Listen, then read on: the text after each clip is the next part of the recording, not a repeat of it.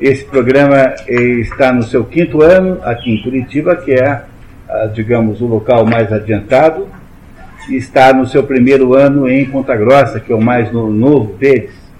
Esse programa não exige a leitura prévia da obra, embora a incentive fortemente, não é? E é um programa voltado para aumentar a cultura dos seus participantes. Por cultura entende-se aí então a capacidade de aumentar a, a consciência sobre, sobre a estrutura da realidade, sobre a sua própria condição humana.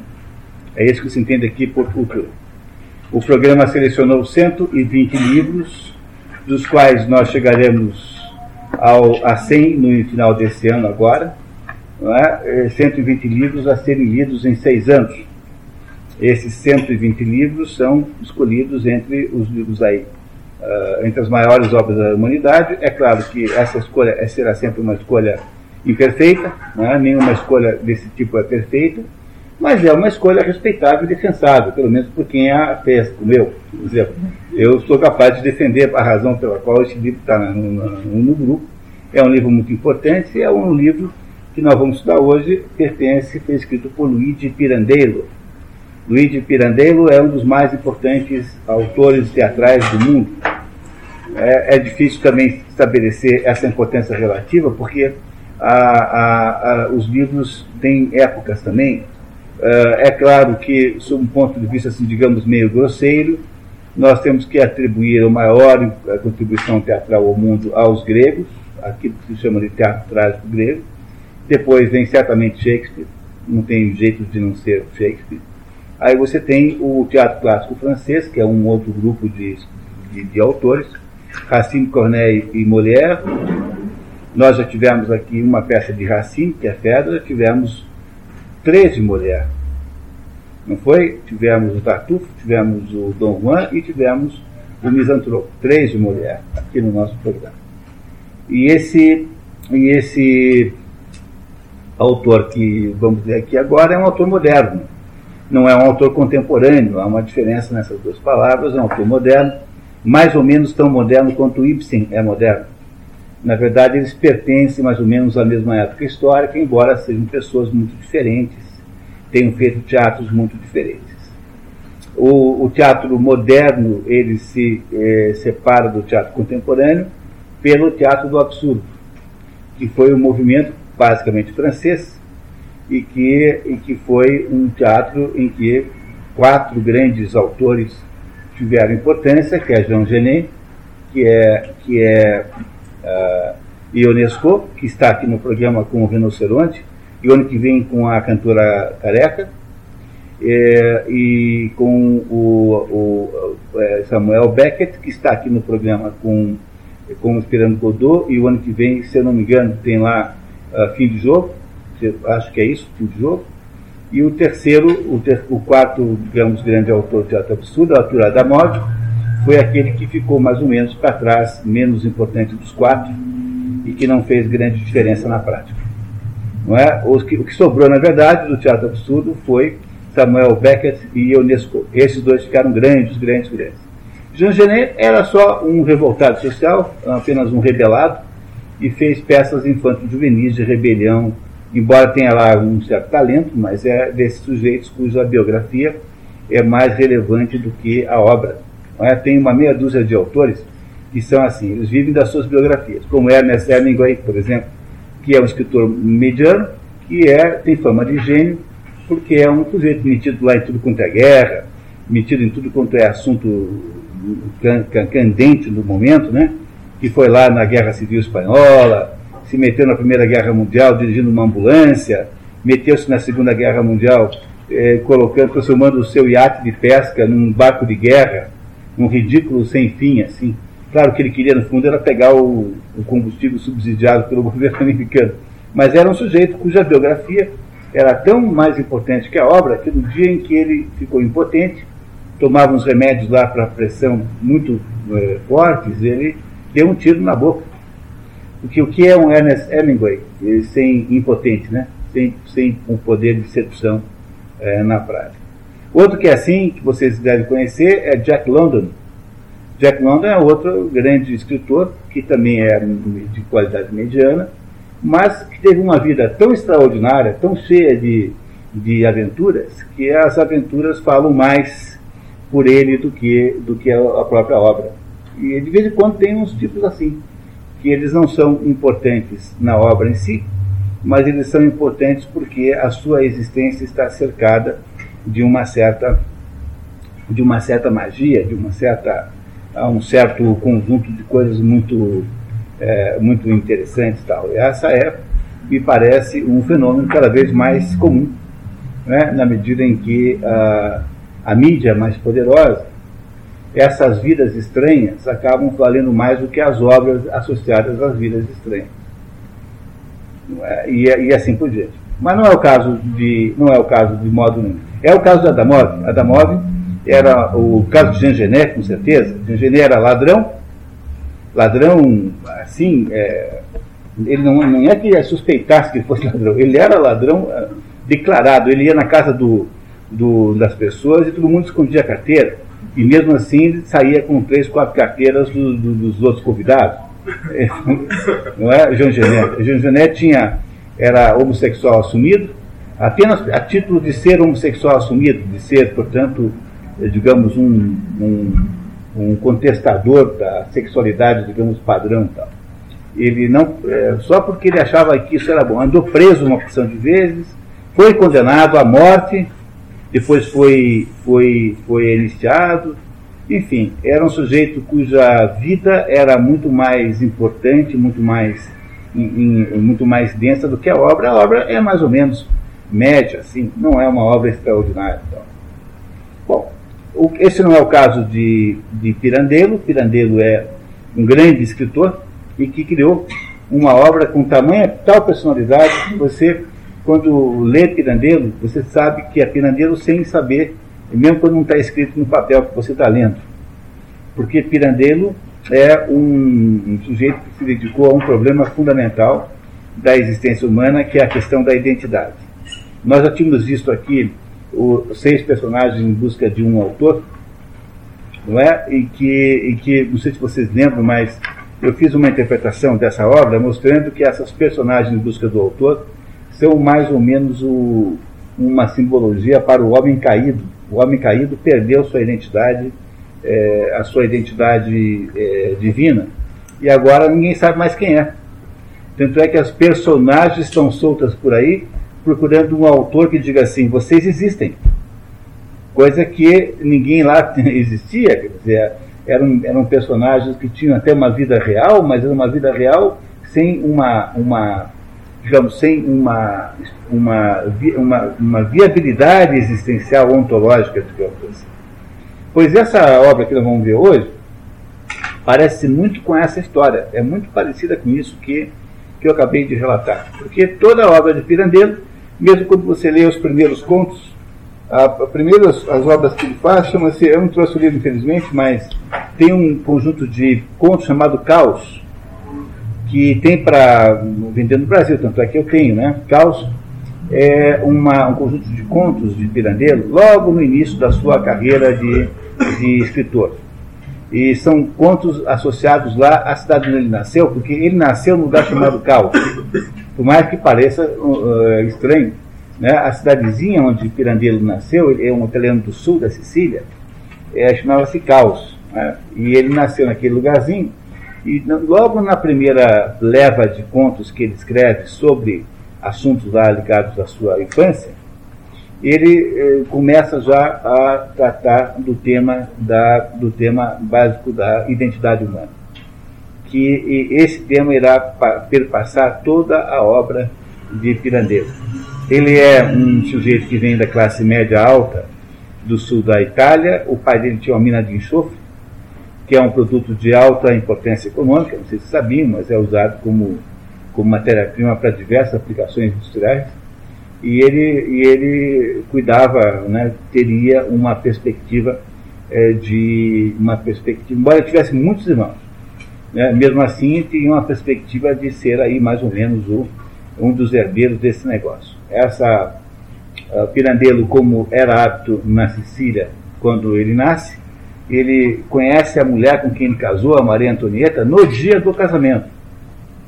É? Ele, é, ele é nascido em 1867. Quer dizer, é um sujeito que nasce bem dentro do século XIX. Né?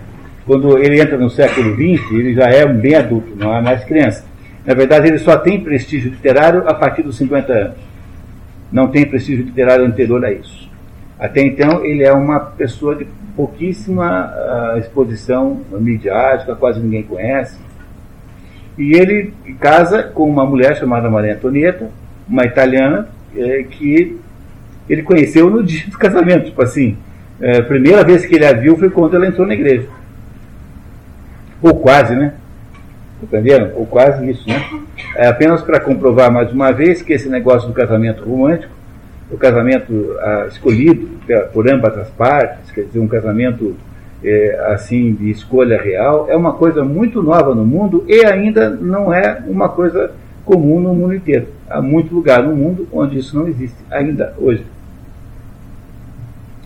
Não é, portanto, não é, há uma liberdade enorme nisso que não foi é, possível que todos tivessem. Não é? Todo, houve, portanto, durante muito tempo, essa imposição de quem casa com quem. O, o tema de Romeu e Julieta é um tema parecido com isso, porque Romeu e Julieta querem casar um com o outro, apesar de haver impedimentos de natureza é, social. As famílias se detestam, as famílias Capuleto e Montecchio estão em guerra. Portanto, é, aquele casamento é impossível por razões sociais, embora eles o desejem de alguma maneira, não caso na terra, mas caso no céu. Não é? O casamento de Romeu e Julieta, aliás, uma obra que pouca, pouca gente entende, uma obra que todo mundo tende a, a desprezar, quer dizer, acha que sabe o que está lá e, e tende a não prestar atenção no Romeu e Julieta, mas é uma obra cheia de leituras metafísicas interessantíssimas.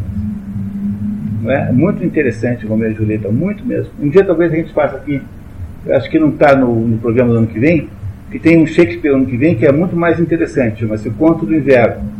O Conto do Inverno é talvez o segundo mais interessante tema de Shakespeare, né? que é a história da Perdita, que você já deve ter ouvido falar, a personagem central chama-se Perdita. Assim mesmo em espanhol, uma, a, a Perdita é a que se perdeu. Não no sentido que nós possamos imaginar, mas no sentido metafísico mesmo da palavra. Bom, mas isso é a questão do ano que vem.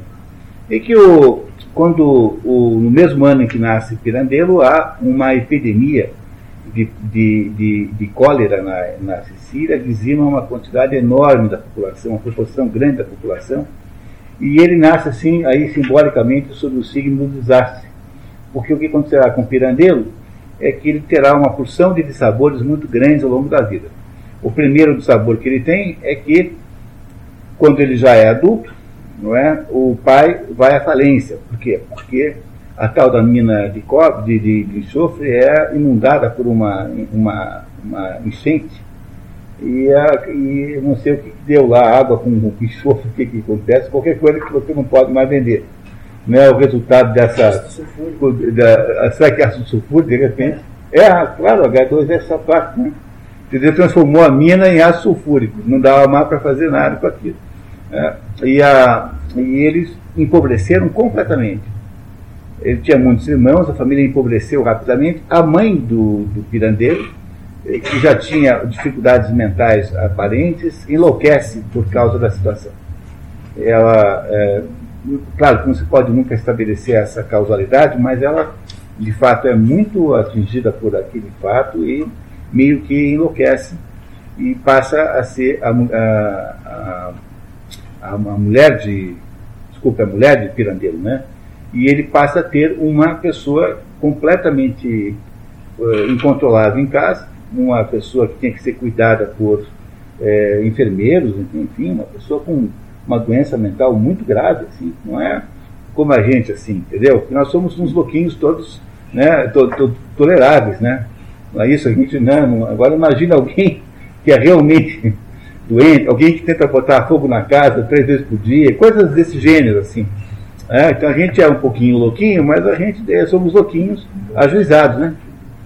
Que há muitos graus, né? Nisso, né? Há muitos graus em doença mental. E a mulher do, do a mulher do, do Pirandello é, fica muito mal e ele é, quer fazer uma carreira como escritor, não há mais esperança nenhuma do negócio da família e ele vai se transformando assim numa espécie de um lutador no mundo intelectual, vai ser professor aqui, dar aula lá, etc. Mas não tem prestígio, embora já tenha se mudado para Roma, porque não dá para ficar na Sicília. Você não consegue ser um dramaturgo de sucesso morando em, morando em Quebrango ou morando em Pranchita, e também não dá para ser é, também não dá para ser um dramaturgo de sucesso nacional morando em Bituruna. Você tem que sair de Bituruna se você quiser ser um, um compositor de ópera internacional, não é, não é isso? Você tem que ir para São Paulo, para o Rio. E se, se você for grande demais, também não cabe mais em São Paulo, no Rio. Tem que ir para Londres, Paris, Nova York. Não é? Você vai ter que aumentar a sua, o seu grau de, de exposição. E a exposição maior da Itália era Roma. Ele em Roma transforma-se aos pouquinhos num escritor de fama europeia. Ele tem, quando vem a Primeira Guerra Mundial, o, o filho dele, o primeiro filho mais velho, se inscreve na guerra é, como voluntário, embora não precisasse ir, e acaba sendo preso e quase morre. Não é? Há, há uma porção de problemas de todos os tipos. A mãe dele morre nesse mesmo ano, ele terá uma vida muito dura. A, a coisa ficará pior quando vem o fascismo. O fascismo foi um movimento político e ideológico muito importante na Itália, e ele, Pirandello, filia-se ao partido fascista. E depois, quando o fascismo deu com os burros na água, nunca confundiram o fascismo com o nazismo, porque não há nenhuma semelhança entre essas duas coisas, nem como gravidade, nem como metodologia, nem como objetivos. Né? O fascismo é um negócio muito italiano, assim, quer dizer, é uma espécie de, de nacionalismo de fancaria, é só ver a cara do Mussolini. É um sujeito parece um palhaço. Você olha para o Mussolini fazendo discurso, você pensa que é alguém, é alguma figura cômica. Foi uma vez eu estava vendo televisão, aí rodeando, zapeando, né, de repente dei de cara com um sujeito dando uma aula de geografia.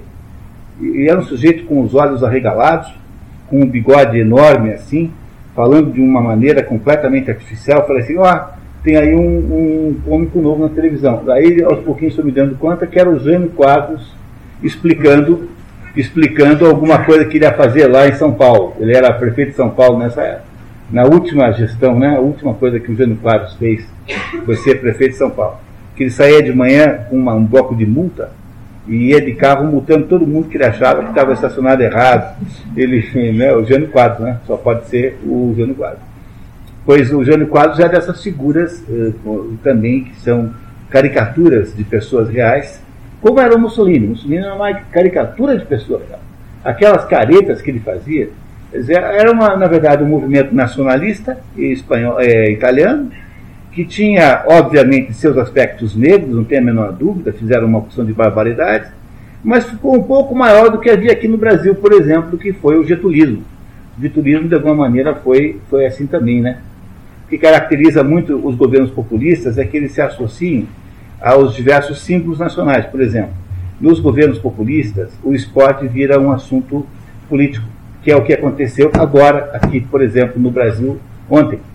Quer dizer, esse, essa derrota do Brasil terá um impacto na eleição, pode ter certeza disso, porque quando você pega a história do Brasil, quando pega na, na, na, do período militar, o momento mais populista de todos foi o do general Médici.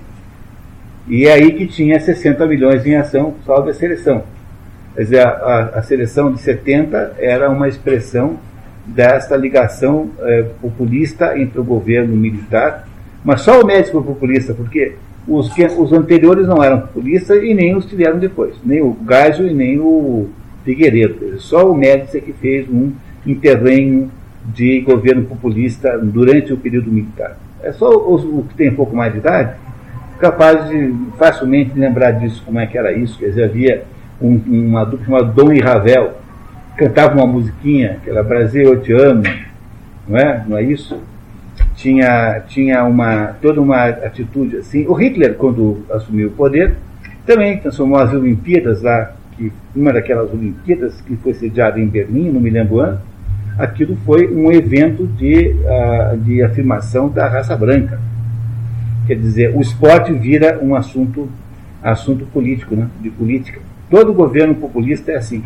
Esse governo atual, que é um governo populista por excelência, porque distribuir dinheiro como eles fazem é o populismo por excelência, não há mais nada mais populista do que isso. É, é, é um governo altamente associado a essa situação aí do futebol. Vocês podem esperar que haja um baque aí político, de alguma maneira, isso irá prejudicar a campanha governista aí dos. É, pois é, e, pelo menos é o, o efeito colateral bom. Mas o Pirandello se meteu nesse negócio do, do fascismo, não porque ele fosse fascista, como era o Mussolini, não porque ele achasse que o fascismo era uma coisa boa, ele perguntava assim para ele, por que você se meteu nisso? Ah, porque eu sou italiano. Não dava para ser italiano e não ser fascista. Porque afinal era o, o, o movimento nacional que, havia naquele momento. Mas ele não tem 0,000001 da malignidade do nazismo. Porque no fundo eram só uns palhaços fazendo de conta que eram um, um grande movimento social. Aquilo era muito ridículo, pensando bem, né? O, o fascismo era completamente ridículo. Não tinha a malignidade é, iniciática que tinha no nazismo, que afinal de contas tinha bases esotéricas. Né? O nazismo era baseado em princípios de bruxaria, em princípios de, de, de, de mobilização de magia negra, essas coisas. Mas isso não tinha nada lá na Itália. A Itália aquilo era uma coisa meio piada, assim. Não é? Não é? Um negócio meio piada, piada, assim. Muito mais com cara de Itália do que com qualquer outra coisa. Depois, na medida em que o fascismo foi ficando muito ruim, ele andou rasgando a carteirinha do partido em público. Quer dizer, ele abjurou o partido. Mas ele, quando ganhou o prêmio Nobel de literatura, ele deu dinheiro para a campanha que era feita na Itália, do fascismo fazia, de recolher ouro para a pátria, coisa que nós fazemos aqui também. Não sei se vocês lembram, talvez um outro lembre disso, mas aqui na rua, eu me lembro que na biblioteca pública ali na Cândido Lopes, você levava lá a sua aliança, não sei o quê, jogava lá numa urna, que era uma campanha para levantar ouro para salvar o Brasil. É, isso era 60 e... Ouro para o bem do Brasil. É. Você lembra que ano foi isso, Romulo? 64, 65, por aí. Não é? é isso, quer dizer, todos os governos populistas, de alguma maneira, têm isso, apesar de que o início do governo militar aqui não era populista.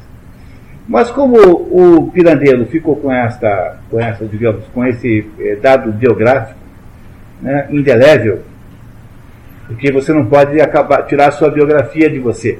Esse é o assunto do próprio livro, que nós vamos ler daqui a pouquinho ele acabou sendo naturalmente e convenientemente discriminado por toda a esquerda, porque a esquerda que domina, digamos, a crítica teatral, que domina uh, o próprio mundo né, da, do, do, teatro, não é, acha Brecht muito mais bacana do que Pirandello. E Brecht, no entanto, é um monstro. Uh, Brecht é um sujeito que está a serviço do Partido Comunista. Quer dizer, Brecht é um, um, é um escritor de um teatro que se chama Engajado. Arthur Adamov também foi, virou um Brecht. Adamov, que era o Teatro do Absurdo. Mas isso você não vê lá em Pirandello nunca nenhuma obra que tenha qualquer inspiração de apoio verdadeiro ao fascismo ou o que quer que seja. Pirandello está discutindo a condição humana no seu, no seu estado mais extraordinário, enquanto Brecht está criando lá uma ficção do tipo assim: o rico é ruim e o pobre é bom. Quer dizer, o Brecht não tem teatro que preste, a não ser dentro, digamos, de um contexto de um contexto, como é que eu diria, um contexto ideológico, um contexto político, não é? sem estar nos méritos de dramaturgo de Brecht. Mas Brecht, como entidade existencial, era um sujeito voltado para, para um proselitismo político. Isso nunca o Pirandello foi. Então, se ele tinha lá simpatia pelo, pelo Mussolini, é porque, na verdade, a simpatia era a inversa, né? O Mussolini gostava dele. E porque o Mussolini gostava dele, prometeu a ele um teatro ele iria fazer um, montar um teatro em Roma, um teatro moderno, que tivesse então uma, uma, uma companhia italiana de, de teatro que ele, Pirandello, iria dirigir. Ou seja, o Pirandello viu nessa associação com o fascismo muito mais uma capacidade de troca de interesse, achou que eram os palhaços que estavam então, podiam servir para alguma coisa, não é? Mas você não verá em Pirandello nunca nenhuma defesa de qualquer ideologia que seja, muito menos a ideologia fascista.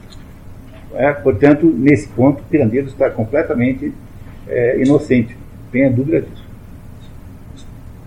Voltando para o teatro em si, o teatro de Pirandello é um teatro de primeira categoria, é extremamente focado, ele não tem temas que não sejam os temas da identidade humana, como eu contei para vocês, eu os lembrei, nas seis personagens à procura de um autor, você tem, na verdade, os seres humanos à procura de, de Deus, ou seja, à procura de alguém que diga assim: quem sou eu, afinal de contas? A pergunta fundamental que faz Pirandello sempre é: quem sou eu?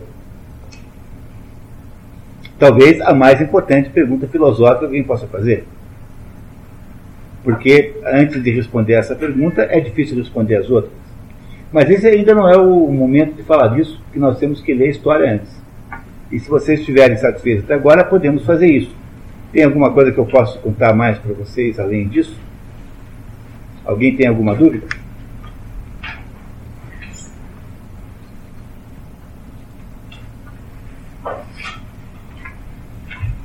Muito bem, Pirandello morre em 36, portanto, Pirandello morre antes da Segunda Guerra Mundial. Não vê a Segunda Guerra Mundial, mas ele vê a derrocada do fascismo, porque o fascismo já vai estar dando errado já nessa época, né? e Mussolini então tem que manter uma aliança com a Alemanha, uma aliança esquisitíssima, que é absolutamente impossível de manter, porque é uma aliança de um país como de um, de um país como o dele, que é apenas uma. O que é a Itália, né? A Itália é uma espécie de, de confusão, né? Não é isso? É, tem aquela velha história do.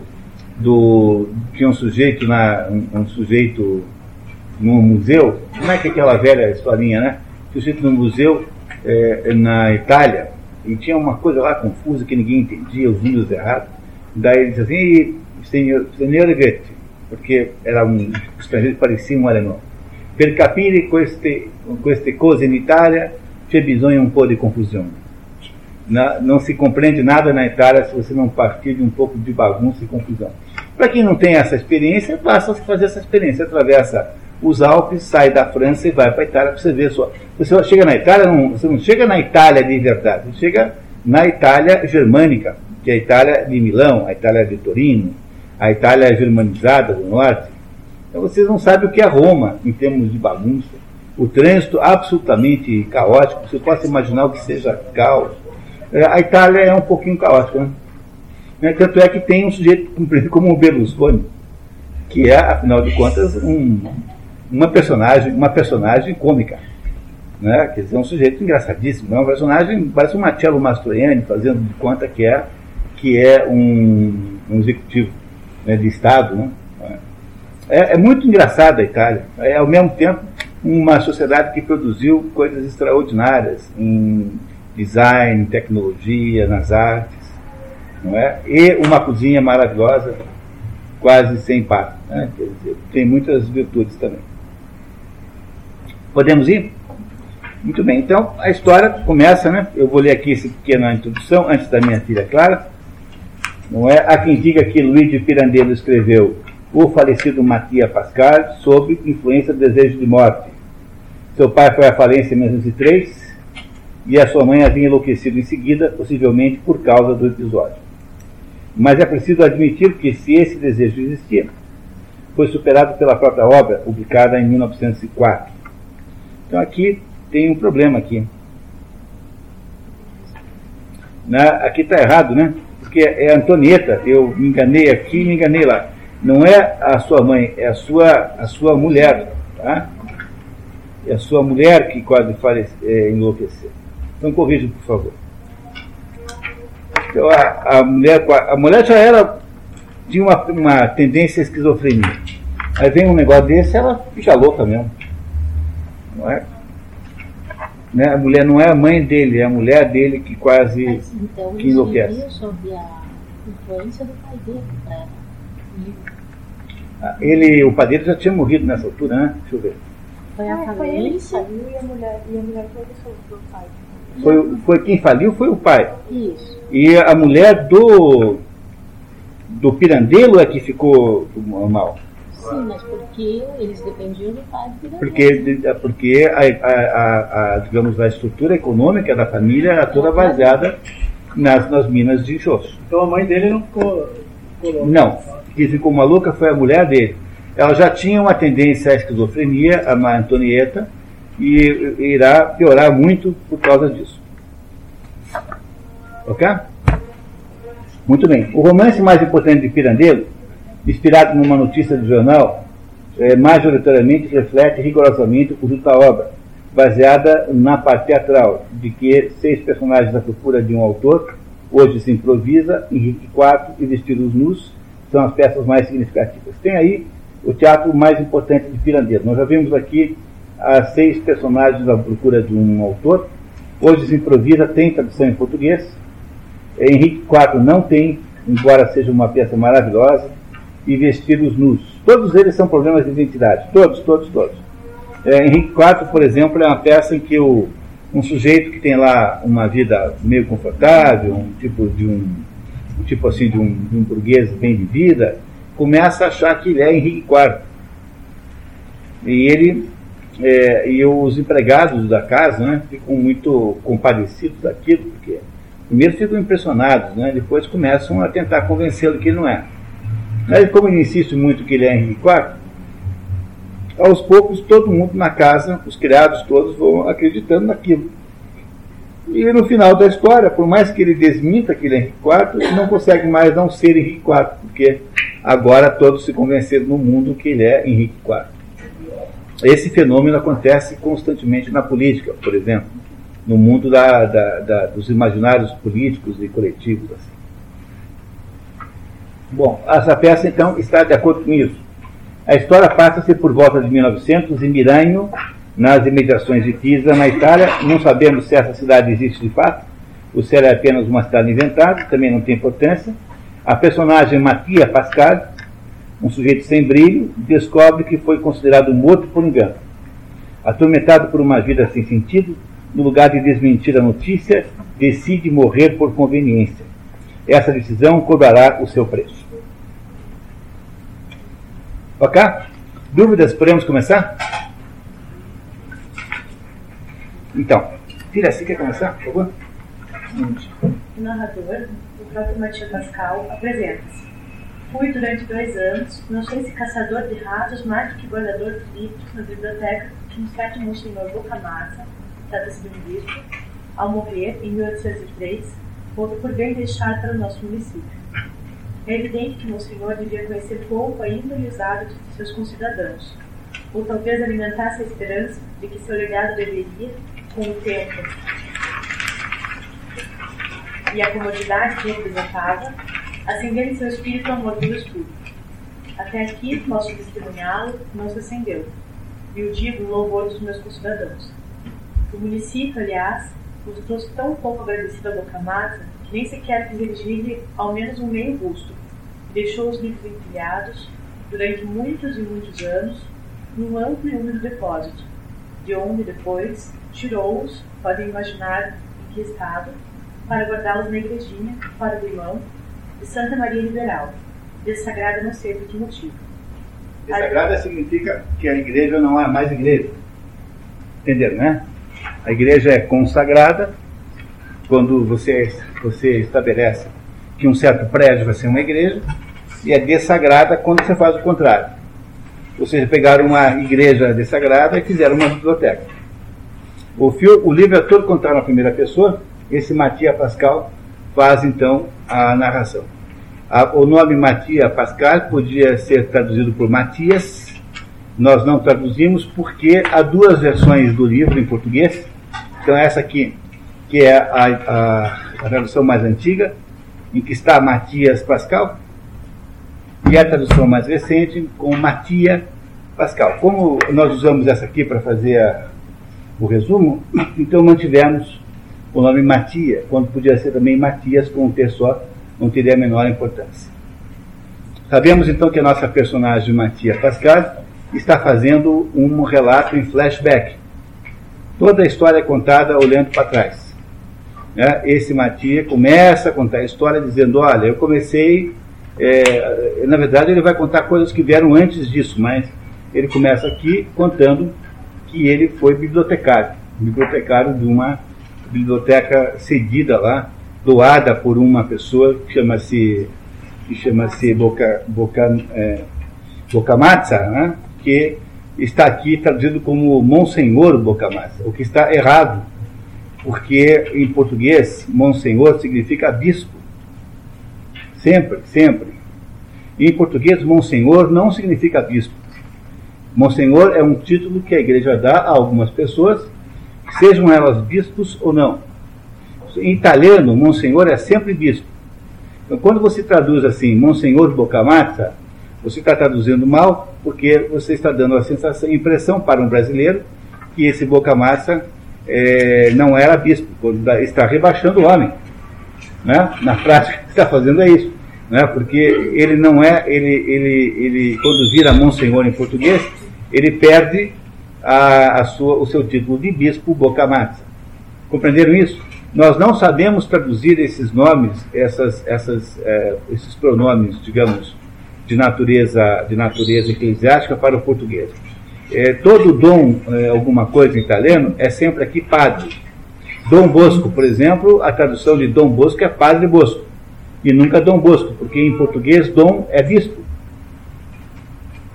Não é? Então, em português, dom é bispo. Na verdade, fala-se dão, mas com, com do, do mais do que, do, do que dom, do sem o N.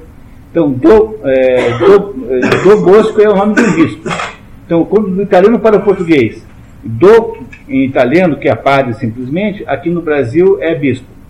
E Monsenhor italiano, aqui no, no, no Brasil, é, aqui em Monsenhor não é, não é é, é, é, bispo, quer dizer, o monsenhor, o, o monsenhor na Itália é bispo e o padre é dom. E aqui o dom é padre e o monsenhor é bispo. E o monsenhor em português não se usa do mesmo sentido na Itália. Quer dizer, o monsenhor em português é o nome que se dá para um determinado homenageado. Pode ser ele bispo ou não ser. Compreenderam o problema que há da tradução dessas expressões italianas? Essa aqui está rigorosamente errada ah, querer ser bispo Dom, né? Dom, Dom uh, ben, Bocamata.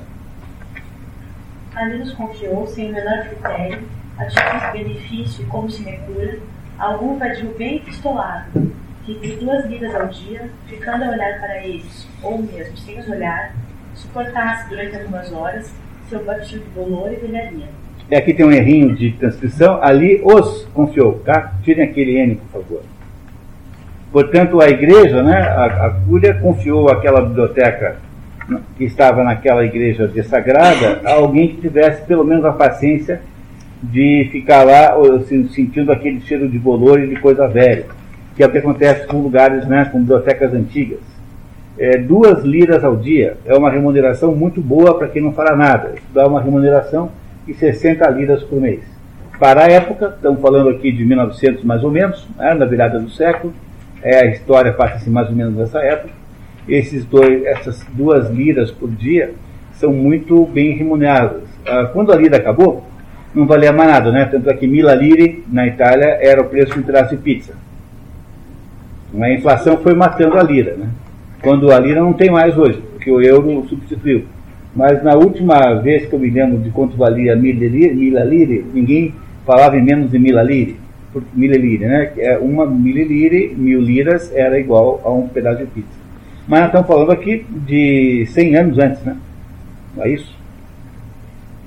Matia tinha 4 anos e meio quando seu pai morreu, deixando boas condições econômicas a ele e a Roberto, Berto, dois anos mais velho.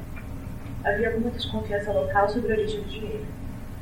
Alguns melhores da nossa aldeia ainda gostam de fazer crer que a riqueza de meu pai no entanto, não deveria mais incomodá-los, já que havia passado a outras mãos, possuía origens, digamos assim, misteriosas. Não pense numa fortuna muito grande, pense num sujeito que tem um patrimônio bom de, de, de terras, né? Esse é o mundo agrícola, esse é o mundo agrícola, então ainda é um mundo em que vale a pena você ter propriedades, ter propriedades com água, ter o, sobretudo o oliveto é muito, muito prestigiado aquele conjunto de árvores onde estão as oliveiras, né? esse conjunto é muito, é muito importante. A riqueza de uma pessoa conta-se pela quantidade de árvores que ele tem no seu oliveto, é, no, que é o olival, né? onde estão plantadas as oliveiras, que é um produto importantíssimo desse pedaço do mundo.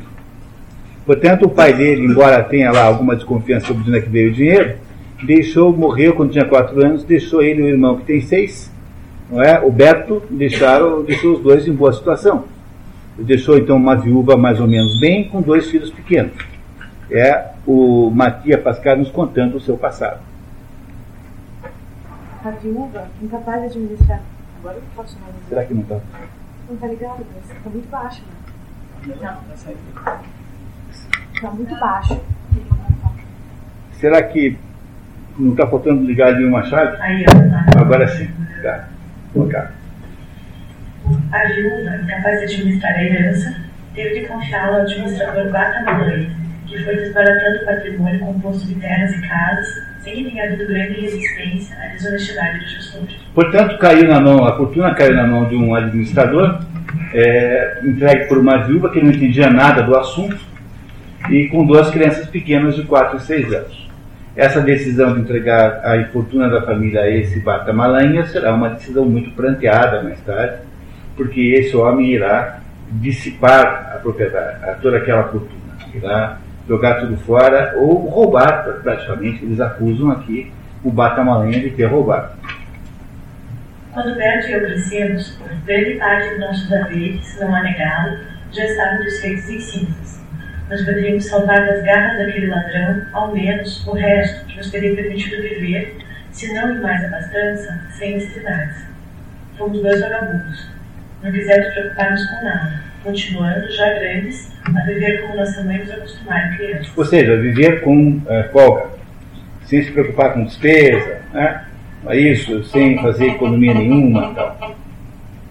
Bata mamãe entre mentes e as choragens de minha mãe, as safras ruins, que obrigavam a contrair dívidas onerosíssimas para prover as nossas despesas excessivas e as muitas obras de conserto de que sem cessar necessitavam as propriedades rurais.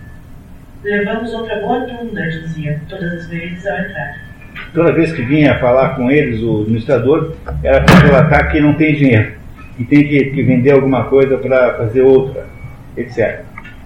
A neblina desfila as olivas do Lancedouro em Dura Riviere, ou então a filoxera, os vinhedos dos Peroni. Essa filoxera é uma praga dos vinhedos que dizimou as, os vinhedos europeus só puderam ser recuperados com um enxerto de, de plantas chilenas, porque descobriu-se que as videiras aqui do, da América não são, não são sensíveis à filoxera, são imunes, não são atacadas pela filoxera. Então tiveram que pegar e arrancar tudo e fazer por enxerto, né? fazer por enxerto uma recuperação de todos os vinhedos europeus com base na, na, com, com, com, o auxílio dos vinhedos sul-americanos, que não tem, que não pegam filoxera, que não são, que são imunes à filoxera.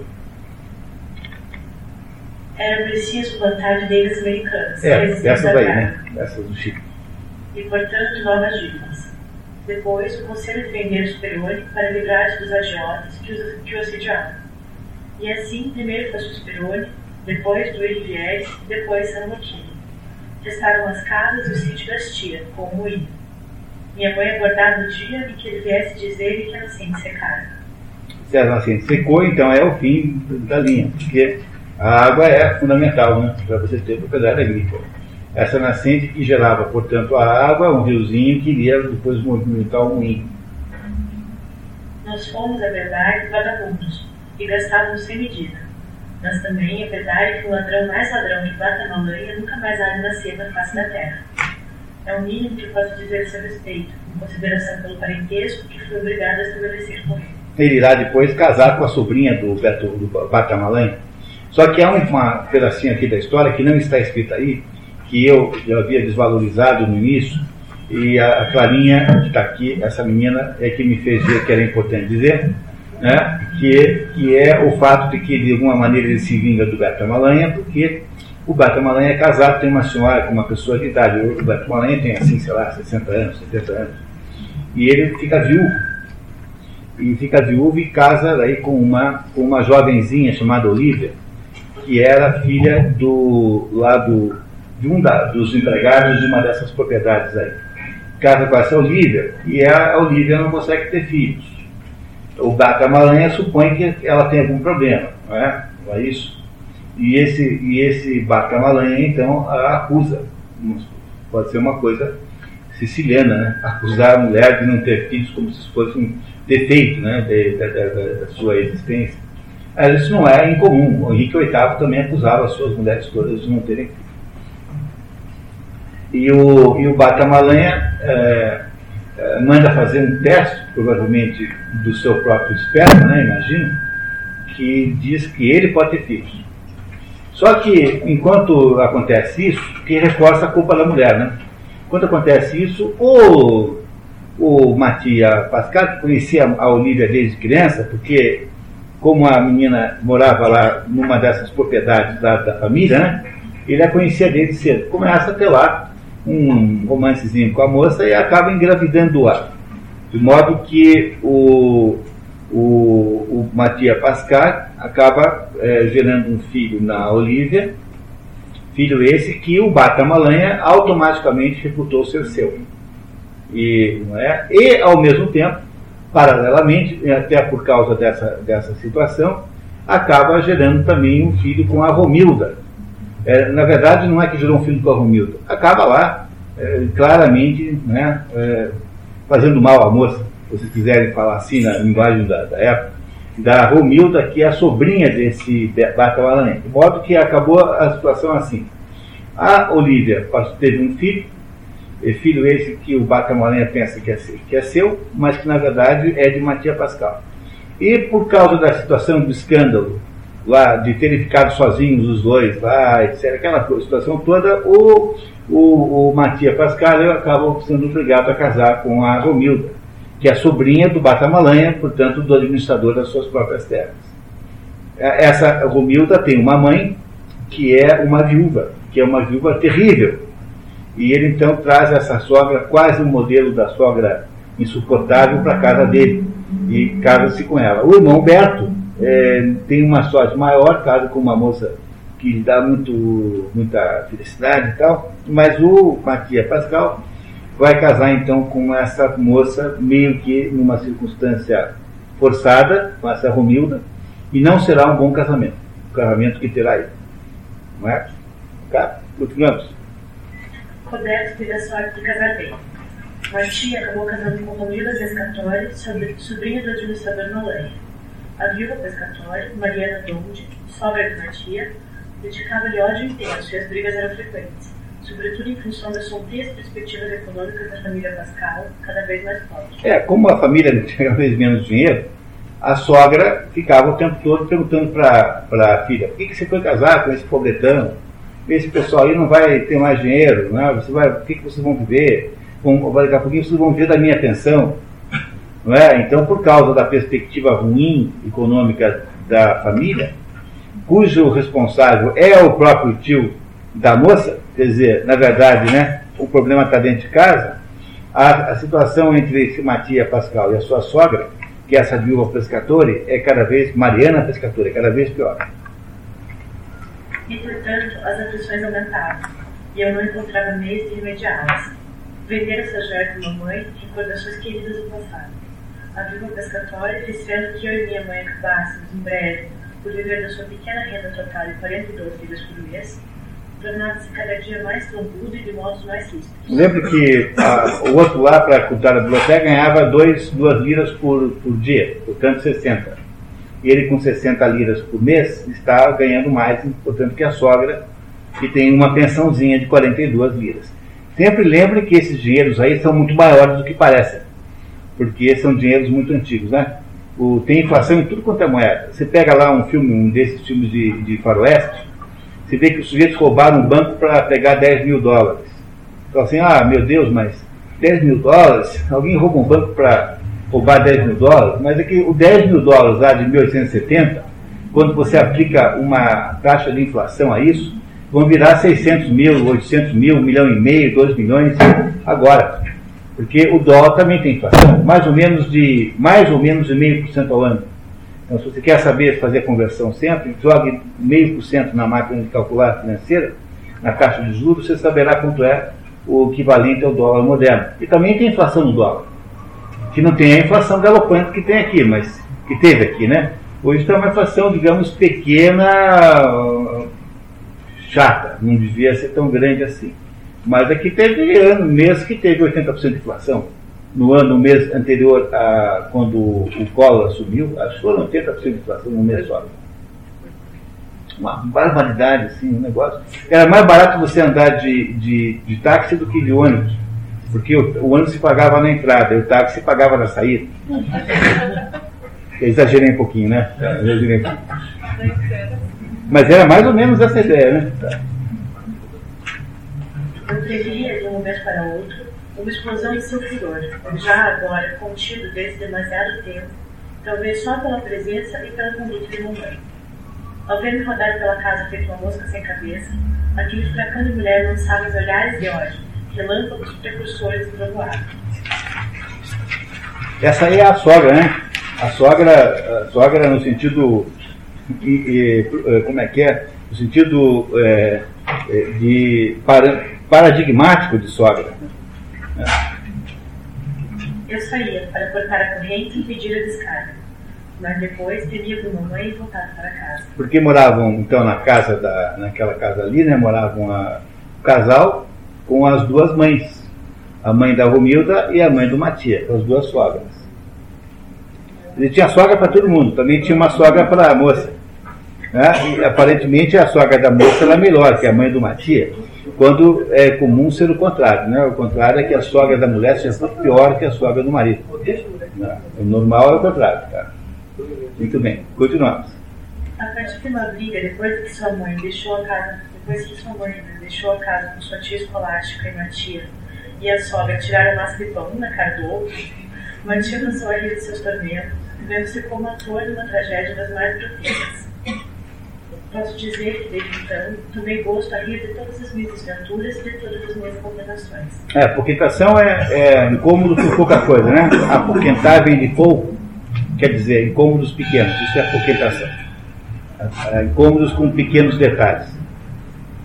Vinha naquele instante ator de uma tragédia que não se poderia imaginar mais grotesca minha mãe, que tinha fugido daquele modo com a doida da tia escolástica, minha mulher, do outro lado, que, bem, não falhamos nela, Mariana pescatória ali, no chão, e eu, eu que já não tinha pão, mas aqui ainda se chama pão, mesmo, para o dia seguinte, eu, com uma barba toda emplastada de massa, o rosto arranhado e pingando, não sabia ainda se sangue ou lágrimas, pelo excesso de riso. Fui averiguando no espelho. Eram lágrimas, mas estava também bastante arranhado.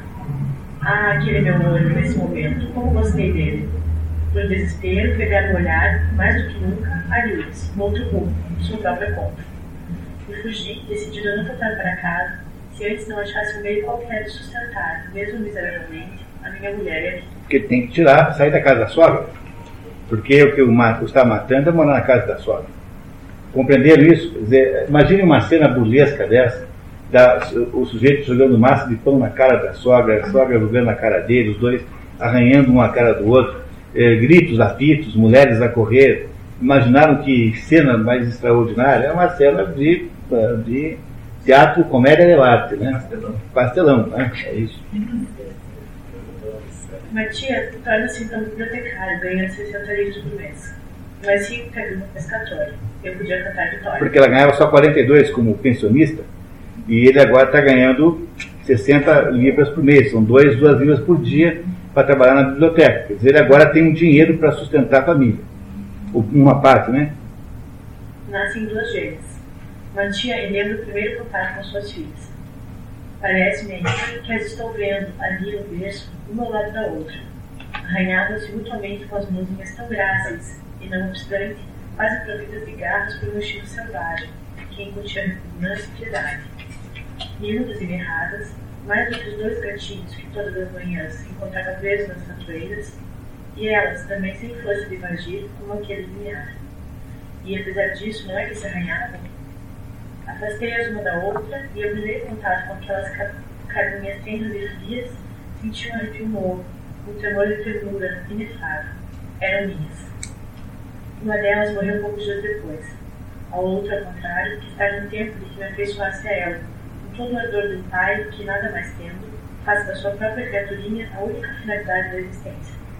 Quis ter a crueldade de morrer quando já contava quase um ano de idade e se tornara tão bonitinha, com aqueles cachos de ouro, que eu enrolava nos meus dedos e beijava, sem nunca saciar de beijá-los. Chamava-me papai e eu respondia logo, filha. E ela novamente, papai. Assim, sem motivo, tal como os pássaros se chamam de si. Não foi um momento de felicidade na vida de Matia Pascal? Né? Quando ele, a filha a que sobreviveu um ano. Mas essa menina também morrerá com um ano. Portanto, as duas meninas, né, que podiam ser de, de dar sentido àquela vida, né, que é uma vida meio sem cabimento. Ele mora com a sogra, que ele não suporta, que ela não o suporta, com uma mulher com a qual ele casou mais ou menos circunstancialmente, porque se viu obrigado a casar. E agora é, tem ainda esse episódio triste das duas meninas morrerem. Não parece que a vida de Matia Pascal vai bem, né? Vai mal, né? Ao contrário, né? As duas bem morreram. Uma bem no nascimento e a outra um ano depois. Das gêmeas. As gêmeas. Tá? Morreram com um ano de diferença. A segunda menina morreu no mesmo dia e quase na mesma hora da mãe de Matia. Ele quase enlouqueceu.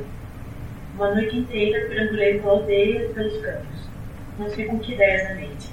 Só sei que no fim veio comigo no sítio da estia, perto da levada do moinho, e que um tal Filipe, velho moleiro ali de guarda, tirou-me de lá, fez-me sentar mais adiante, debaixo das árvores, e falou-me longamente de mamãe e também de meu pai dos belos tempos. É, aqui é uma, uma sugestão de que tentou suicídio. Compreenderam aqui? É, então, para que, o, para que o moinho possa funcionar, há de haver um canal de certa profundidade onde você vem traz a água, né? Você retira do rio. Passa pela, pelas pás que movem, então, aqueles mecanismos de, que moem, né? O moinho moe, né? Para moer. Certamente moer cereais. E, então, aqui há uma sugestão de que ele tentou se suicidar, mas foi impedido por esse Filipe, que era um velhinho que morava ali, certamente cuidava lá daquele, daquele moinho, que fala, falará para ele coisas que ele é, irá usar para desistir daquele plano. E disse-me que não devia chorar e desesperar daquela forma, porque para cuidar de minha filhinha no mundo de lá, acorrerá a avó, a boa vovozinha, que a tomaria sobre os joelhos e me falaria de mim e não a deixaria sozinha.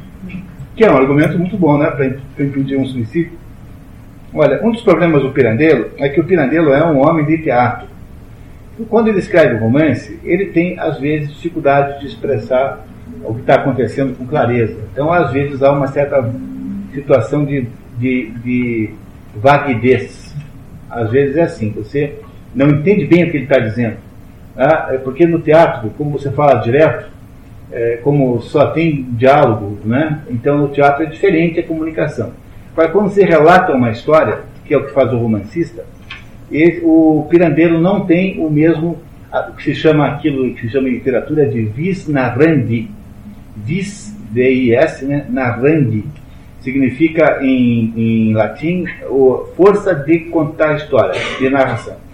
Vis narrandi é o que tem Balzac, por exemplo. É o que tem Proust.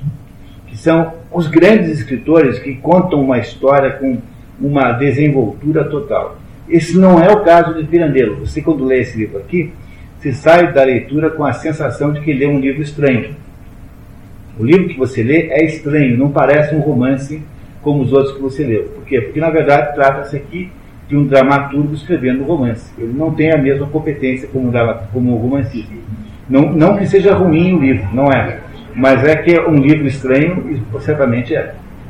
Um romance estranho. Depois de mais uma discussão com a sogra e a mulher, Matia dá-se conta de não poder viver sob estas condições desgostosas, miseráveis e sem esperança. Matia tomou a decisão em impulso de abandonar o país, a pé, com as 500 liras que seu irmão Berto lhe havia mandado.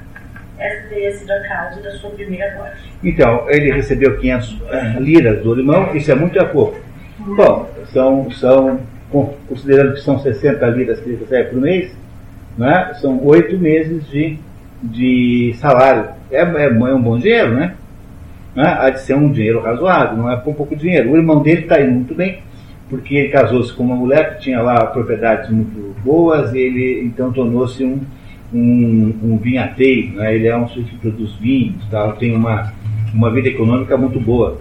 Diferente dele, que não teve, que casou então com a sobrinha do sujeito que o roubou.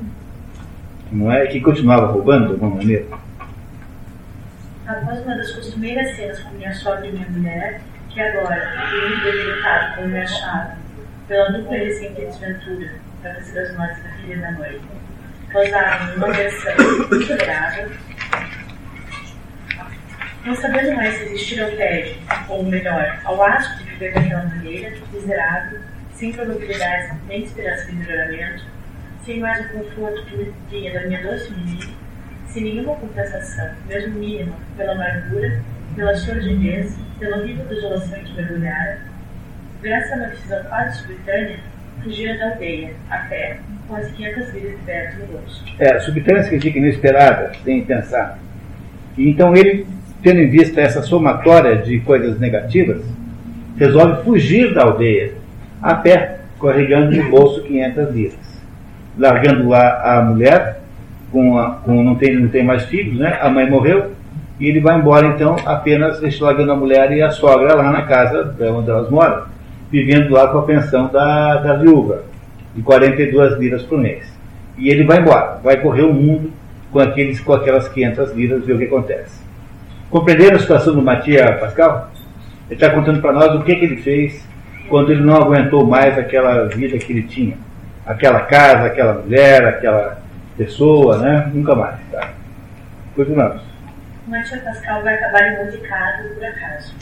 No cassino ele é tomado pela febre do jogo. Aos poucos, olhando, a febre do jogo poderou-se também de mim. As primeiras jogadas correram-me mal. Depois comecei a sentir como que um estado de caprichosa ebriedade, curiosíssimo. Eu procedia quase automaticamente ao impulso de repentinas, inconscientes inspirações. Apostava todas as vezes, depois dos outros, no último momento, ali, incontinente adquiria consciência, a certeza de que ganharia, e ganhava. Apostei no começo pouco, depois cada vez mais e mais sem contar. Ele tinha 500 liras para bancar o jogo, não é? E começa a ganhar, dá certo para ele. E ganha de uma maneira inconsciente, assim. Alguém diz para ele, como se fosse uma voz que dissesse, põe lá 12 vermelhos, sei lá se tem 12 vermelhos, 12 vermelhos, ele põe 12 e dava certo. Começou a ganhar dinheiro no cassino. Entre mentes, aquela espécie de luz de piedade crescia dentro de mim e não se turvava por algum lance mal sucedido, porque parecia-me quase pelo previsto.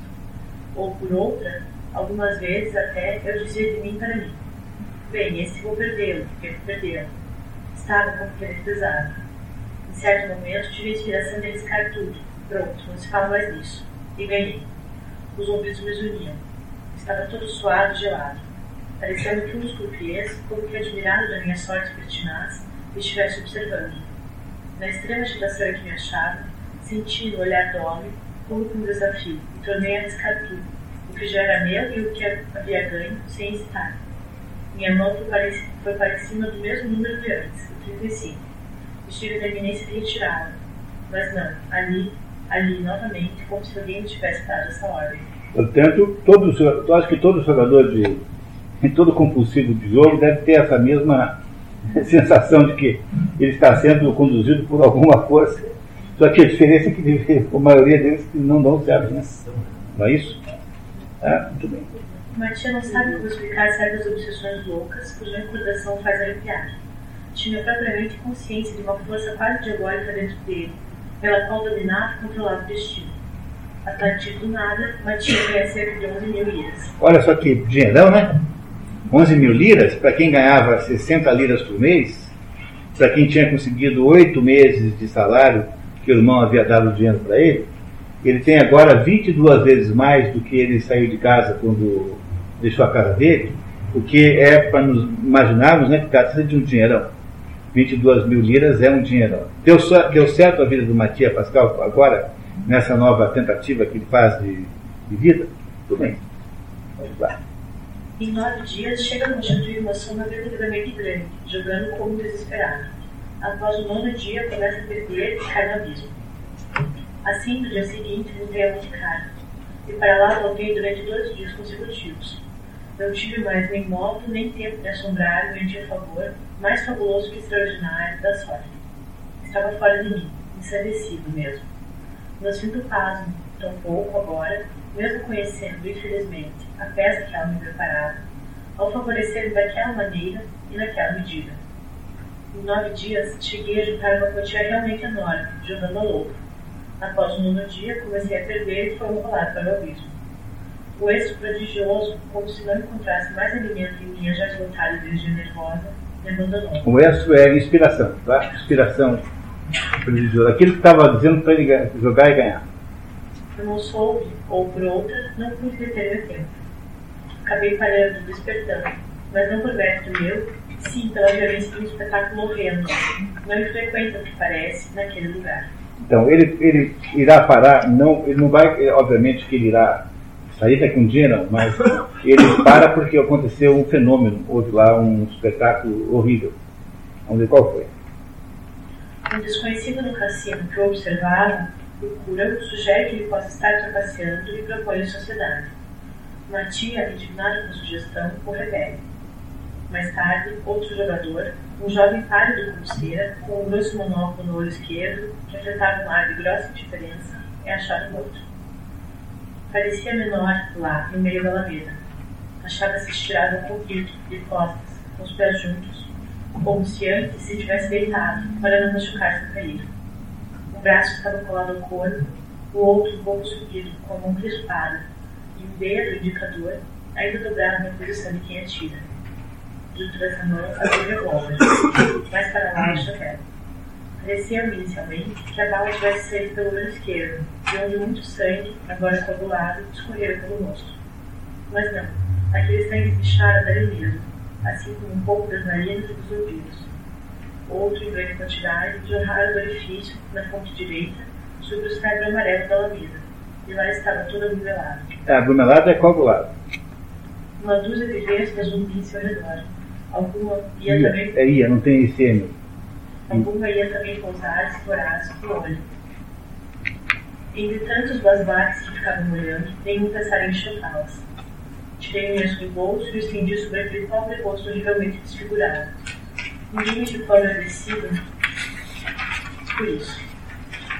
Eu suprimi o melhor espetáculo. Fugi de lá. Voltei para Nice e eu lhe parti no mesmo dia. Levava comigo cerca de 82 mil liras. Olha que dinheiro que ele conseguiu ainda salvar. Era, na época, a importância de certo vulto. É fácil avaliá-lo. No mesmo ano de 1904, Quando o livro foi é, impresso, quando em que Informativa Pascal saía publicado pela primeira vez nas páginas da revista La Nova Antologia de Roma, e logo depois em volume editado pela mesma publicação, o importante editor de Milão, o Rico Oepli, anunciava a venda em tradução italiana de todas as obras filosóficas de Kant, em três alentados volumes, umas duas mil páginas, pelo preço global de 15 liras, ou separadamente por 5 liras cada volume. Próprio romance Pirandello terá custado, na primeira edição, duas ou no máximo duas e meia.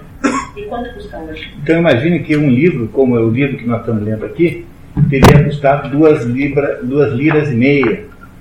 Para você ter ideia do que é 85 mil liras. É uma grana, dinheiro que não acaba nunca mais. E ele parou de. de parou de, de. O que é que é muito interessante é o fato de que ele tinha ganhado mais, obviamente, né? Porque para ele tá, ter restado 85 mil ainda. É? Quando acaba a inspiração de, jogar, de jogo, ele fica com 85 mil e para, não porque tenha tido juízo, mas porque acontece esse suicídio dessa pessoa aí que diz que se mata com um tiro de revólver. Essa pessoa que é apenas um, um outro jogador lá, que, que nós não sabemos muito, também não tem nenhuma importância. A verdade é que aí há um suicídio que muda a vida de Matias Pascal. Esse suicídio o faz interromper o que estava fazendo e começar então uma nova, uma nova atividade. Não é isso? Então vamos ver o que, o que ele fará em seguida. Eu não podia imaginar, menos que na noite desse mesmo dia devesse acontecer também comigo qualquer coisa parecida. Ou então, nesse, nesse, nesse mesmo dia em que ele está indo embora de, de, da Itália, né, da França, para ir voltar para a Itália, e vai acontecer com ele alguma coisa também associada a um suicídio. Reparem que coisa interessante. Matia Pascal faz planos de retomar sua velha vida. O ar do campo faria certamente a minha mulher. Ao vê-la cairão as folhas de uma ou outra árvore, os passarinhos emudecerão, esperemos que não seca nascente. E eu continuarei sendo bibliotecário, inteiramente só, em Santa Maria Liberal. Assim pensava, e o trem nesse meio tempo corria.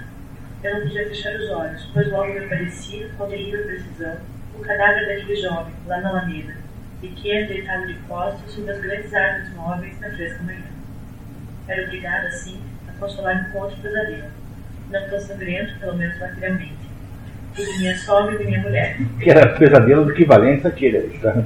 E deliciava-me imaginar a cena da chegada, após os 13 dias misteriosos Ele do ficou desaparecimento. 13 dias fora de casa, ninguém sabe onde ele estava, porque ele saiu sem dizer que ia sair. Né? Sumiu. 13 dias que ele desapareceu de casa, da biblioteca e de todos os lugares. Levara comigo com ele a chave da biblioteca. A notícia do meu desaparecimento tinha certamente devido a roubar a porta por ordem da polícia. E não me encontrando lá dentro, morto, nem havendo, por outro lado, vestígio ou notícias da minha pessoa, os da prefeitura talvez houvessem aguardado durante três, quatro, cinco dias, uma semana, minha volta. Depois tinham dado lugar a qualquer outro Valdivinos. É, Valdivinos é outro desocupado, outro folgado. Mas Valdivinos é um sujeito folgado. Ele está preocupado com o emprego dele na biblioteca? A última coisa que ele está preocupado nesse mundo, que ele ganhou 85 mil liras, para que, que ele está querendo um emprego de 60 liras por mês? Portanto, a única coisa que ele não quer saber é aquele emprego na biblioteca, né? mas está imaginando que botaram um outro espertalhão no lugar dele, um outro folgado qualquer que está lá cuidando da biblioteca. Está claro para vocês a história, pessoal? Está claro? Tá. No entanto, na primeira estação italiana, uma tia comprou o jornal para ajudá-la a dormir. No jornal, uma nota de suicídio. Suicídio. Assim, em negrito. Desci logo para para trás daquele monte caro e abracei a ler. Mas parei surpreso na primeira linha impressa, tipo humildíssimo. Telegra Telegráfamos de Miranha. Que Miranha é a cidade onde ele mora, né? É uma aldeiazinha. Miranha? Quem será que se suicidou na minha aldeia? Li. Ontem, sábado 28, foi encontrado na levada de Mazeia um cadáver em estado de adiantada O putrefação. que, que é a levada de uma zenha? A levada é o canal por onde passa a água. E a zenha é um moinho. Uma levada de uma zenha. Eu tenho a impressão que essa é uma, é uma tradução portuguesa, sabe? Às, às vezes eu tenho desconfiança pelo tipo de vocabulário. De súbito, minha vista se anevoou ao parecer-me entrever na linha seguinte o nome do meu sítio. E já que era difícil ler só com o olho aquela minúscula letra de imprensa, pus-me de pé para ficar mais perto da luz. Putrefação. A Azenha está localizada num sítio chamado da Estia, a cerca de 2 quilômetros da nossa cidade. Depois da chegada ao lugar da autoridade judiciária e de outras pessoas, foi o cadáver retirado da levada para as verificações de lei, posto sob vigilância policial. Mais tarde foi reconhecido como o nosso, o coração pulou do peito, no peito e olhei em pânico meus companheiros de viagem, que todos dormiam. Depois da chegada ao lugar, retirado da levada e posto sob vigilância policial, foi reconhecido como do nosso bibliotecário. Eu? Depois da chegada ao lugar, mais tarde, como do nosso bibliotecário Matia Pascal, desapareceu há vários dias, causa do suicídio e dificuldades financeiras. Eu, desaparecido reconhecido Pascal. E aí? E agora? Ele sumiu, sem deixar nada. Encontra-se um cadáver que já está em adiantado estado de putrefação, portanto não se sabe dizer é, exatamente quem é. Em 1900 e alguma coisinha aí, portanto não tem DNA para fazer, não tem nenhuma referência moderna, não há tecnologias. E não como o pessoal junta uma coisa com a outra, né? Então, o Matias Pascal era o sujeito que estava com um casamento ruim, que tinha perdido a mãe, que tinha perdido a filha, que estava devendo para todo mundo na cidade. Só pode ter tido uma explicação. Foi lá e matou-se na própria propriedade. E aí supõe-se que tenha sido ele que tenha sido encontrado ali naquele, naquele, naquele eh, lugar. Vocês fariam o que em lugar dele, como primeira reação? Não é uma coisa, não é normal que você vá desmentir, que você mande um telegrama para alguém dizendo que você não morreu? Não é? é o que ele fará, em princípio. O que ele tenta fazer, em princípio. Preparem se ele consegue. Batia relei com expressão feroz, com o coração em tumulto. Não sei quantas vezes aquelas poucas linhas quando disse espantosa. Reconhecido. Possível que me seja reconhecido? Em estado de adiantar a publicação. Quá. É, sinal de novo, assim, pá.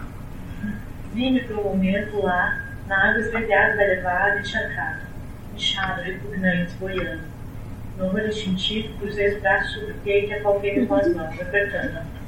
Eu não, eu não, terá sido? Certamente parecia-se comigo. Talvez ele também tivesse a barba como a minha, a mesma corporatura que eu. Me reconheceram, desaparecido há vários dias. Pois é, mas eu gostaria de saber, gostaria mesmo de saber quem essa pessoa assim me reconheceram. Possível que aquele desgraçado fosse tão parecido comigo? Quando parou novamente em Alenga, uma tia precipitou-se para a plataforma, com a ideia de enviar imediatamente um telegrama para desmentir a notícia. No entanto, Mati entrevia como um clarão sua libertação, a liberdade, uma vida nova. Tinha consigo 82 bebidas que não precisava devolver a ninguém. Estava morto. Não tinha mais dívidas, não tinha mais mulher, não tinha mais sogra. Esse, esse é o ponto mais importante de todos. livre, livre. O que mais poderia querer? Consegue um exemplar de Folheto, onde lê a seguinte notícia. El Folheto significa a folhinha. É um jornal lá da região, né? Não é que está se aproximando. E agora ele vai ler o próprio necrológico, que deve ser uma coisa muito divertida de alguém ler, né? Então, filha. Batia Pascal. Se tinham notícias dele já fazia vários dias. Dias de terrível consternação e de indescritível angústia para a desolada família. Consternação e angústia compartilhadas pelos melhores dentre os nossos concidadãos, que o amavam e estimavam pela bondade da alma, pela jovialidade do gênio e por aquela natural modéstia, que, juntamente com outros dotes, me permitia suportar, sem aviltamento com resignação, os fatos adversos. Por força dos pais, da despreocupada abastança, vira-se reduzido nos últimos tempos a humilde condição. Quando, após o primeiro dia da inexplicável ausência, a família deputada foi à biblioteca do Camargo, onde extremamente zeloso no desempenho de seu ofício, permanecia quase por dia inteiro, enriquecendo com doces leituras sua vida inteligência, encontrou a porta fechada incontinente diante dessa porta fechada, surgiu alegre e alarmante suspeita. Suspeita logo afugentada pela silenciosa esperança, que durou alguns dias, minguando à medida que esses passavam, e que se houvesse afastado da cidade por algum motivo secreto. Mas, ai de nós, a verdade, infelizmente, devia ser aquela. A recente perda da mãe adorantíssima e, ao mesmo tempo, da única filhinha, após a perda dos bem herdados, transformara profundamente o espírito do nosso pobre amigo tanto assim que, há cerca de três meses, já ele tentara pela primeira vez, pela noite, por um fim a seus dias infelizes. Lá, justamente, na levada do moinho que recordava os passados esplendores de sua casa e seu tempo feliz. Lembra dessa situação? Que é aquela né, que apenas sugerida naquele trecho anterior, que ele queria tentar se matar, naquela noite em que morreu a, a segunda menina.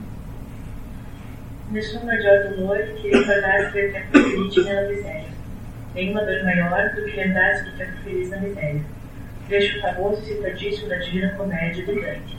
Encontra-se no canto 5 do Inferno, o canto de Francesca de Rimini, que é justamente quem diz essas palavras falando É uma, aquela que, que Dante encontra, havia sido um caso rumoroso na época, a Francesca de Rimini, que havia sido morta pelo marido junto com o amante, que era, que era irmão do marido, né, que era o cunhado Paolo Francesca, que haviam sido mortos num famosíssimo caso de adultério que havia acontecido em Florença, bem na época em que Dante escreveu o livro. É dessa história aqui que foi tirado então esse trechinho. Lágrimas nos olhos soluçando, Nuno narrava diante do desfeito cadáver pingando água por todos os lados, um velho moleiro, fiel e devotado à família dos antigos patrões. Que é o Filipe, né? Caído à noite, lúgubre, uma lucerna vermelha foi colocada ali, no solo, junto do cadáver, guardada por dois reais carabineiros e o velho Filipe Brina, que, assinalando a admiração das pessoas bem formadas, falava e chorava conosco. Conseguira ele, naquela triste noite, evitar que o infeliz levasse a cabo o violento propósito. Mas não se encontrou mais lá Filipe Brina, pronto para impedir desta segunda-feira. E Matia Pascal ficou jazendo talvez uma noite toda e metade do dia imediato na levada daquele moinho.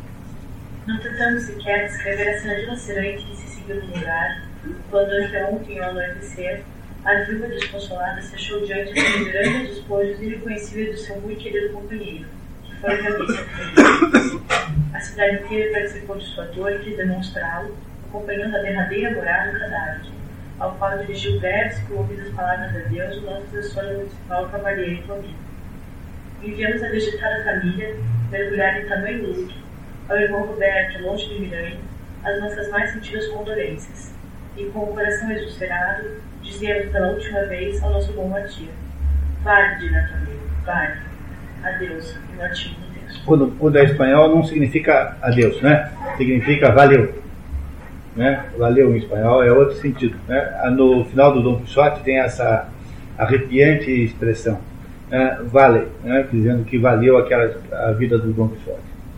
Se imaginaram abrir o jornal e encontrar o vosso necrológico, olha, uma das, dos exercícios mais interessantes que há de autoconhecimento e que todo mundo devia fazer de vez em quando é essa, esse exercício aqui, escrever o próprio, o próprio notícia funerária.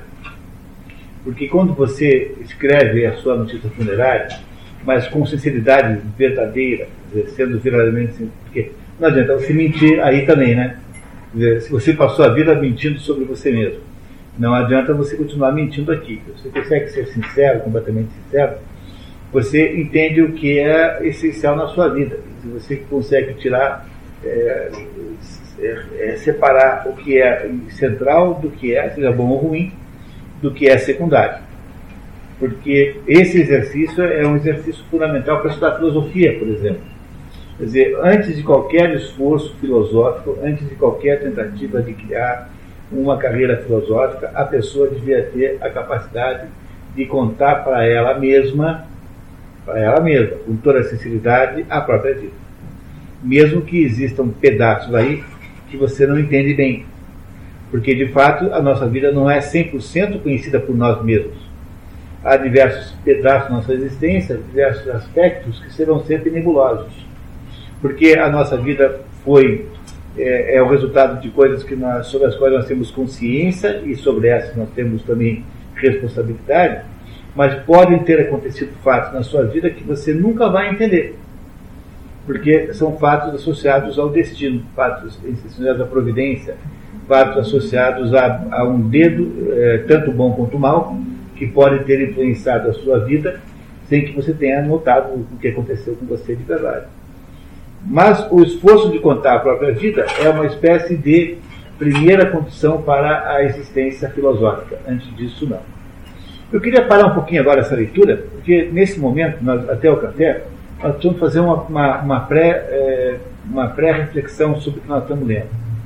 Queria que vocês tentassem se colocar no lugar do Matias Pascal. Então, pense, pense assim: um sujeito que está. Ele é bem casado ou mal casado?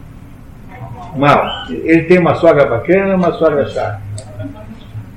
A vida dele, o cotidiano da vida dele é um cotidiano bom ou é ruim? É ruim, é péssimo. Né? Ele tem dinheiro? Não. Ele, bom, ele agora tem, né? Mas ele não tinha dinheiro antes. Não é? Ele tem quanto? 85 mil, 82 mil liras. Isso é muito dinheiro ou é pouco dinheiro? É muito dinheiro. Um dinheirão não acaba mais é uma fortuna para a, o nível, digamos, de preço da época, provavelmente, né? Não é isso? Ele tem é, uma casa bacana para voltar? Não. Ele, ele, ele é, tem dívidas em casa? Tem dívidas. Não é? E, no entanto, ele agora convenientemente está morto. Porque existe aí já pela imprensa, ele percebeu que está morto. Não é uma tentação tremenda fazer o que ele fez? O que ele pretende fazer? Que é mudar de. deixar morrer mesmo o Matias Pascal. Ele tem 82 mil liras que não precisa de pegar ninguém, tem que devolver para ninguém, é dele. As suas dívidas estão mais ou menos canceladas automaticamente, porque também não tem patrimônio para falar sobre, para responder a elas, portanto não há como cobrá-la. Não é? Ele tem uma sogra chata, tem a, sogra dele é a sogra mais chata do sistema solar. Ele tem com quem ele já trocou massa de pão uma cara do outro, não é? Não é? Ele tem uma mulher que ele, de alguma maneira, eh, não gosta de verdade, porque afinal casou com ela circunstancialmente. Ele tem filhos que pudesse fazer diferença? Não tem. Ele tem mãe que pudesse lamentar a sua existência, a sua desaparecimento? Tem pai? Não, pensando bem, não é uma boa ideia dar uma desaparecida? Pensa bem. Quando acontecem fenômenos como o terremoto do Haiti, eu tenho a impressão que há milhares de pessoas que fazem isso. Né? Você pega o seu documento de identidade, enfia no bolso de um cadáver e pega o do outro. Não deve ter isso aos montes? Vocês não imaginam que deva acontecer isso com muita gente? Todo mundo que quer se livrar ou da mulher, ou do marido, ou da sogra, ou das dívidas, ou de uma perseguição judicial, entendeu? O sujeito que sabe que vai ser preso, que tem lá uma ação contra ele que vai redundar provavelmente numa pena de prisão. Você não acha que deve ter muito, muito acontecimento desse tipo no mundo real, concreto? Vocês fariam isso? O que, vocês acham? Eu não sei, assim, só, só um ponto para mim estar bem claro. Ali na, lá na parte 5, lá em cima, é, parece que que é um trecho que eu, né? Matias, Matias Pascal planos para retornar à velha vida. Como é que é? Ele está querendo voltar? Há uma vontade dele Ele voltar precisa- ou, ou ele entendi. Ele, antes de saber que morreu, ele estava querendo voltar, porque, afinal, né? Ele, tá, ele é uma tia Pascal que mora lá em Maranhão, tá, Marinho, né? Mas agora aconteceu esse fato novo. Ele morreu para o mundo civil, para o mundo dos documentos, para o mundo dos registros públicos. Então agora abriu uma perspectiva muito diferente, que é a possibilidade de você ficar desvinculado daquela vida, vida velha. Perdoe. Que é uma vida com a qual, da qual você não gosta mais. Porque é uma. Qual é o atrativo que tem a vida antiga do Matias Pascal? Ele não tem sogra, ele não tem mulher, a mulher é mais ou menos, né? É mais ou menos, mas a sogra é muito ruim, ele não tem dinheiro, não teria, teria que pagar as dívidas. Não é? Ele tem aquele emprego lá na biblioteca de 60 mil libras por mês. Não é? E ele, esse emprego também não é, não é nenhuma boa razão para ele voltar. E ele se acha um malandro por ter esse emprego, porque no fundo é apenas um emprego para você ficar lá respirando poeira. Alguém tem que respirar poeira, então de livro velho, né? então é ele que respira.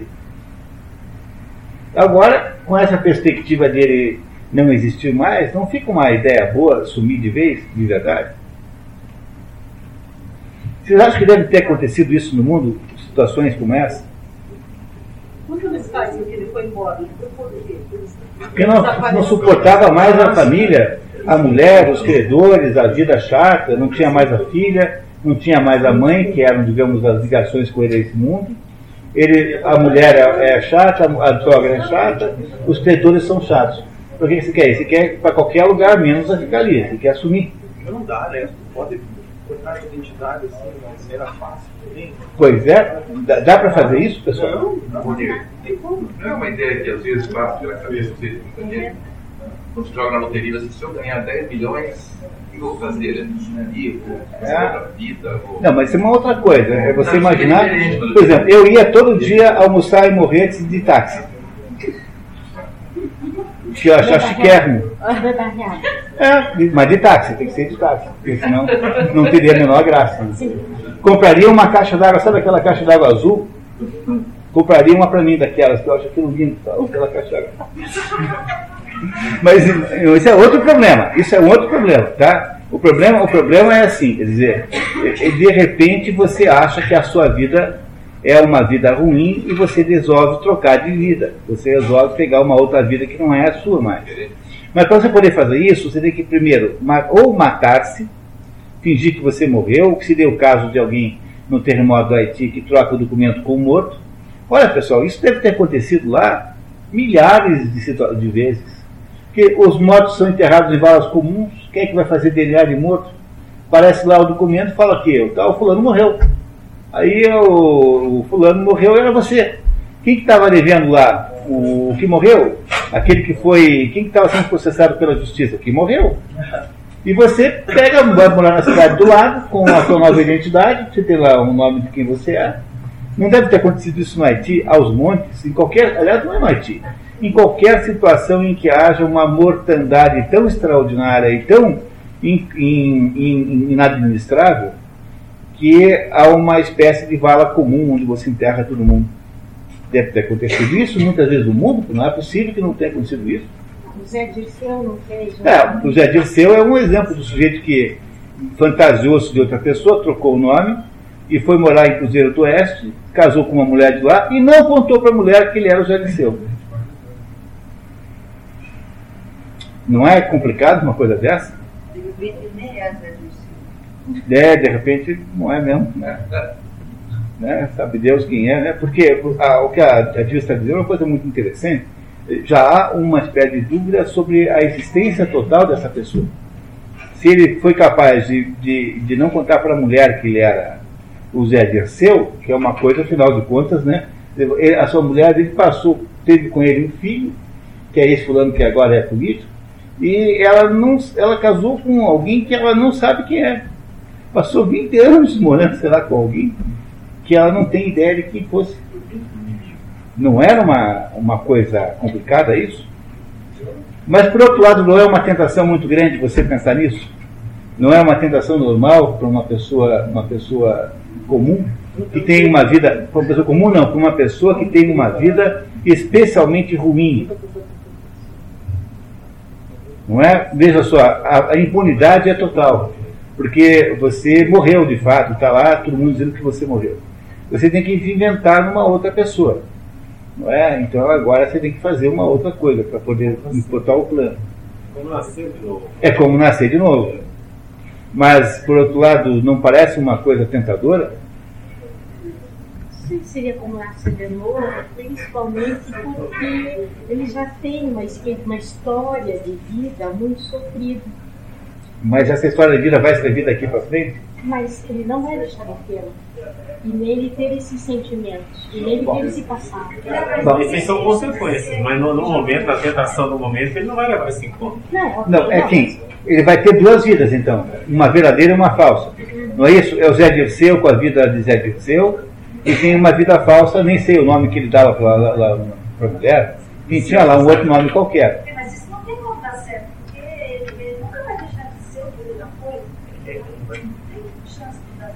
Não, mas ele, ele, ele, na verdade pode não querer isso.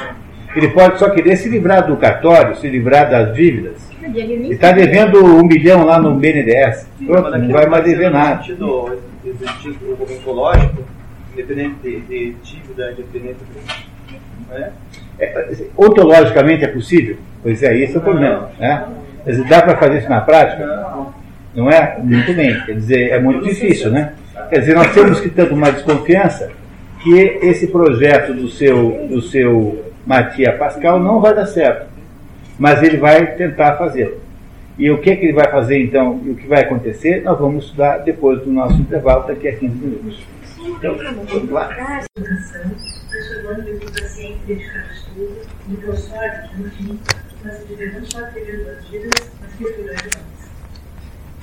Matia precisava encontrar outro nome vivendo outra pessoa, Adriano Reis. Uma invenção que só podia ligar-se à imaginação e não à realidade. O nome foi-lhe quase que oferecido no trem, poucas horas depois da partida de Alenda para Turim. Viajava com dois cavalheiros que discutiam animadamente de iconografia cristã, matéria em que ambos mostravam-se muito eruditos para o ignorante como. Um deles, o mais jovem, de rosto pálido, oprimido por uma vasta e áspera barba preta, parecia experimentar grande e especial satisfação ao enunciar a notícia, que ele dizia antiquíssima, sustentada por Justino Mártir, Tertuliano e não sei quem mais, segundo a qual Cristo teria sido muito feio. É, uma basta e uma, uma barba basta, uma barba espessa. Como nós estamos nesse ponto aqui, há uma exposição em, Curitiba do Santo Sudário, que não é o próprio Santo Sudário, mas é uma cópia, um facsímile, e está exposto lá no Paládio, custa uma, uma miséria para ver. Ia até o dia 30, mas foi adiada para o dia até, até outubro. Então, quem não foi ver ainda, quiser ver o um, uma, um facsímile do Santo Sudário, Tem mais só coisas, em né? Paládio. Tem mais coisas que. Sim, várias coisas lá sobre Jesus Cristo. Tá? Pra, e dá até para saber se ele era feio ou bonito pela aparência eh, na, do Santo Sudário. Top em Paládio. Tá? Ok. Falado com o bandeirão cabeludo, que foi lá para encontrar-se com seu ar inspirado. Sim, sim, muito feio, feíssimo. Mas também Cirilo de Alexandria. Sim, senhor, Cirilo de Alexandria chega até a afirmar que Cristo foi mais feio dos homens. O outro, que era um velhinho muito magro, tranquilo em sua cética macilência, mas com um vinco nos cantos da boca que traía sutil ironia, sentado quase nas costas, com o comprido pescoço esticado, como que sob uma carga. Sustentava, ao contrário, que não se devia confiar nos mais antigos testemunhos. Porque a Igreja, nos primeiros séculos, inteiramente votada a consubstanciar em si mesma a doutrina e o espírito inspirador, pouco se importava, ali está, pouco se importava com a aparência corpórea dele. Então, é, querendo consubstanciar significa querendo fazer uma identidade entre a doutrina cristã e a Igreja Católica. Isso é consubstanciar, mesma substância. A certa altura, começaram a falar da Verônica e de duas estátuas da cidade de Ipanema, que foram julgar as imagens do Cristo e da Hemorroíça. A Mas Hemo- hemorroísa é uma, na, na Bíblia tem uma história de uma mulher que sangrava sem parar e ela só conseguiu é, estancar o sangue depois que ela tocou o manto de Jesus Cristo. Eu não sei o nome, não é essa Verônica? Não, sei quem é, mas é uma. chama-se a hemorroísa. Quer dizer, a- a- que tinha uma hemorragia incontrolável que só, é, só foi podido resolver com. Impressão que é Verônica, não é? Não, é? não sei. Bom, Mas claro, asseverou o jovem barbudo. Atualmente não há mais a menor dúvida. Aquelas duas estátuas representam o imperador Adriano com a cidade jogada a seus pés. O melhor continuava sustentando pacificamente sua opinião, que devia ser oposta, porque o outro, inabalável, olhando para mim, obstinava-se em repetir. Adriano, Veronique, em grego, de Veronique, depois Verônica. Adriano, para mim, porque a Veronique do Atos de Pilatos, Adriano, repetiu assim Adriano não sei mais quantas vezes, sempre com os olhos voltados para mim. Quando ambos desceram numa estação, deixando-me sozinho no compartimento, debrucei-me na janela para acompanhá-los com um olhar. Ainda discutiam, afastando-se. Em certo ponto, porém, o velhote perdeu a paciência e deitou a correr. Quem diz isso? perguntou-lhe em voz alta o jovem, parado, com de desafio. O outro, então, virou-se para gritar-lhe. Camilo de Meissa. Pareceu-me que ele também estivesse gritando o nome para mim, para mim, que nesse meio tempo ia repetindo maquinalmente. Adriano. Joguei logo fora o D e retive o mês. Adriano Mês. Sim, Adriano Mês. Sua vez. Pareceu-me também que esse nome se ajustava bem à cara barbeada e de óculos, ao cabelo comprido, ao chapelão e à casaco que ele deveria usar. Adriano Mês. Ótimo, batizado. pronto, faz dizer que ele virou Adriano Meis agora. Ele já tem um nome agora. Esse nome foi, foi é, escolhido a partir de uma discussão com dois eruditos no trem sobre se Jesus Cristo era feio ou era bonito. Nós já temos agora um nome para o nosso Matia Pascal. Agora ele é o novo Matia Pascal, agora chama-se Adriano Meis. Ah, muito bem.